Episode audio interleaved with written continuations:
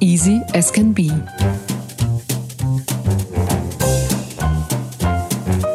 Der Podcast des IT-Management-Dienstleisters Ask Your Ban zu aktuellen Fragen und Lösungen rund um die Themen Cloud-Lösungen, IT-Infrastruktur und IT-Security für kleine und mittlere Unternehmen.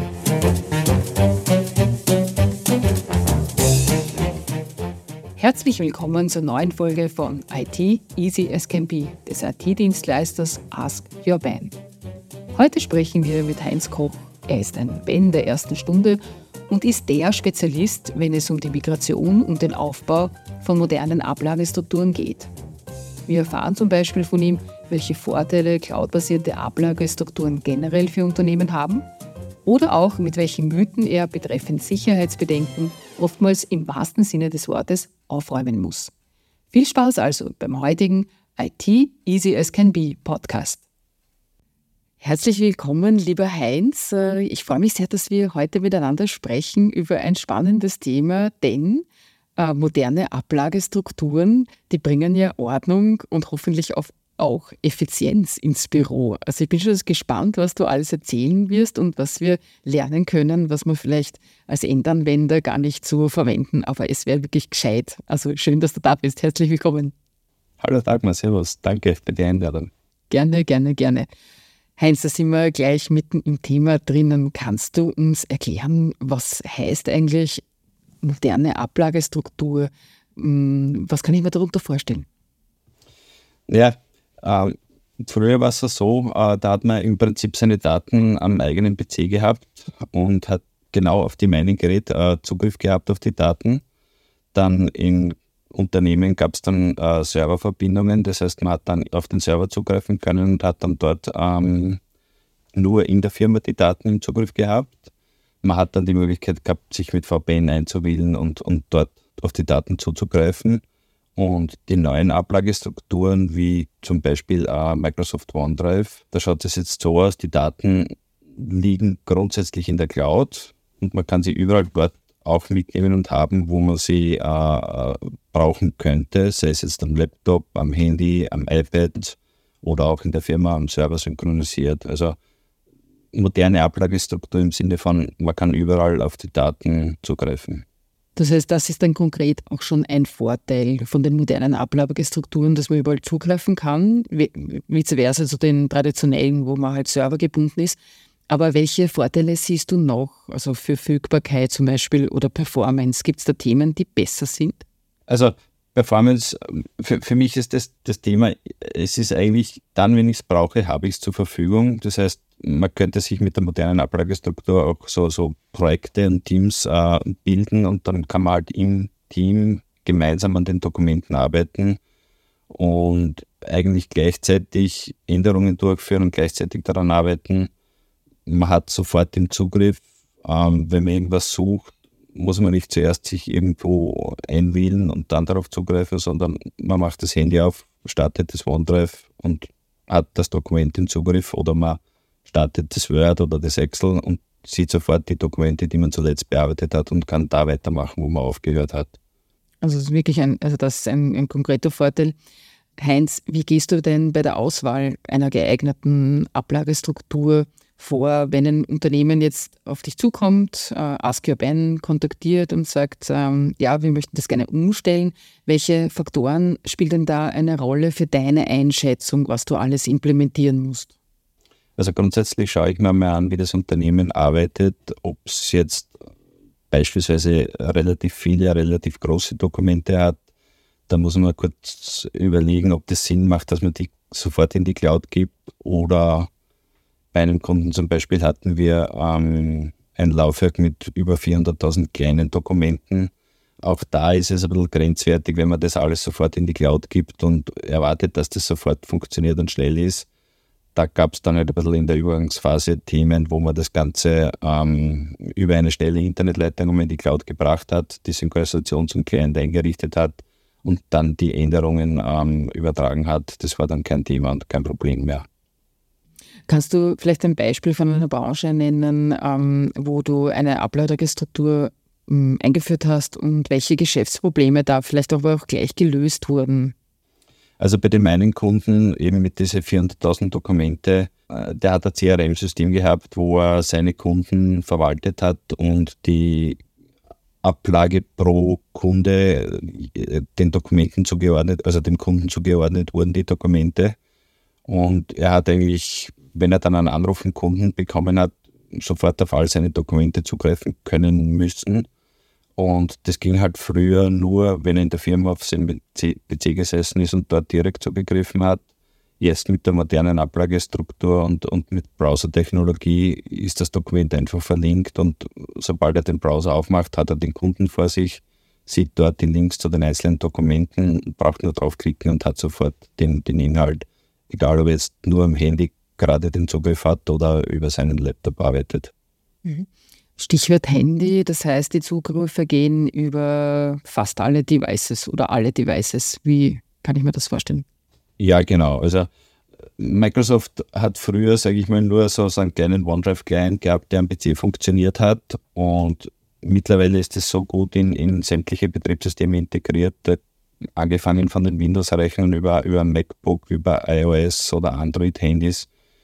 Überall gibt es den äh, OneDrive-Client in der PC-Landschaft oder beim MacBook ist es mehr oder minder nur so ein kleines Wolkensymbol, ähm, was im Hintergrund läuft und man bekommt als Benutzer eigentlich gar nicht mehr wirklich mit, wo arbeitet man, sondern man speichert sein Dokument im üblichen Verzeichnis ab und das wird automatisch im Hintergrund synchron gehalten mit der Cloud und man kann dann auch vom Handy sofort darauf zugreifen und weiterarbeiten. Da möchte ich gleich nachhaken. Es gibt die Welt der ähm, Mac-User, die sehr, sehr äh, skeptisch gegenüber der Welt der Microsoft-User stehen. Gibt es da mit der Performance ein Problem bei OneDrive? Ist das äh, gleich zu benutzen, gleich äh, performant?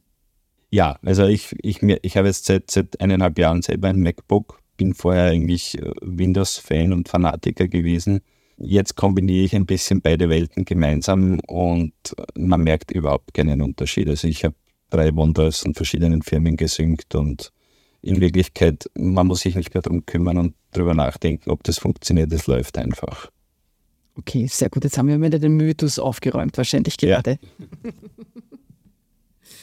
Welche Trends siehst du denn äh, bei den Ablagestrukturen, also ob es jetzt OneDrive ist? Gibt es da aktuelle Geschichten, die sich ändern werden oder etwas, was in Zukunft schon ähm, ja, erkennbar ist? Und wie gehst du damit um? Trends, gute Frage.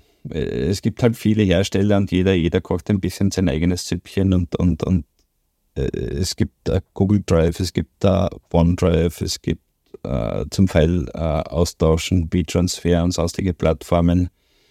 Manche haben so Spezialanwendungen für, für Fotobearbeitung oder für große Dateien, wo man Fotos, Fotos austauschen oder Videos austauschen kann. Im Office- und Backoffice-Bereich glaube ich, hat das OneDrive schon oder Google Drive hat seine Berechtigung. Und der Trend, glaube ich, geht immer mehr dahin, dass man eigentlich geräteunabhängig ist und, und ja, nicht mehr nachdenken muss, eigentlich, wo liegt das, dass man weggeht von, von äh, klassischer Strukturierung, dass man sich eine, eine Ordnerstruktur anlegt und, und die Ordner von 01 bis 010 durchnummeriert, dass man ein bisschen eine Ordnung im Filesystem hat. Ich glaube, der Trend geht eher dahin, dass man so eine Art Volltextsuche hat, wo man dann interaktiv gleich Zugriff auf das hat, was man eigentlich braucht. Also sei es jetzt, wenn man ein Projekt arbeitet, dass man über, über ein äh, SharePoint oder über die Gruppenablage sofort auf die Dokumente kommt oder dass man irgendein Stichwort eingibt in die Suche und sofort all seine Dokumente, seine Mails, seine Notizen, äh, alles auf einen Blick hat, was zu dem Thema passt und gehört ohne dass man jetzt genau wissen muss, da habe ich das als Mail bekommen, suche ich im Mailsystem oder ist es jetzt irgendwo als Datei schon abgespeichert, na, wo habe ich das Ganze abgespeichert? Also da nimmt die, die Suche und, und äh, vermutlich auch teilweise mit künstlicher Intelligenz die ganzen Themen dem Benutzer ab, dass er sich nicht mehr um die Struktur kümmern muss und, und sich überlegen muss, wo ist das Ganze, sondern er sucht nicht mehr, er findet die Dokumente.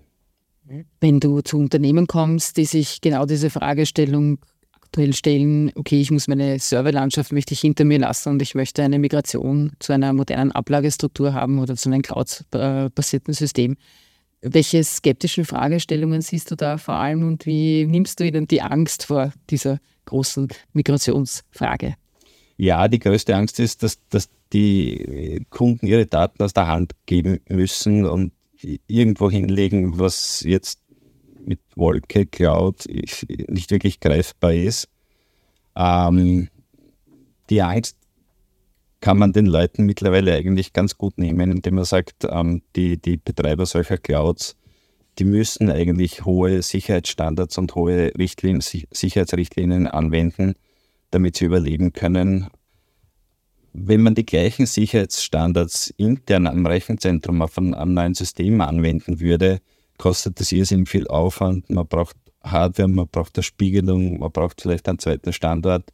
All das bekomme ich mehr oder minder mit, mit einmaligen Lizenzkosten automatisch mitgeliefert und in Wirklichkeit, man kann sich selbst nie so gut um die Daten kümmern, wie es so ein großer Cloud-Anbieter mit so einer riesen äh, Mannschaft hinter sich machen kann.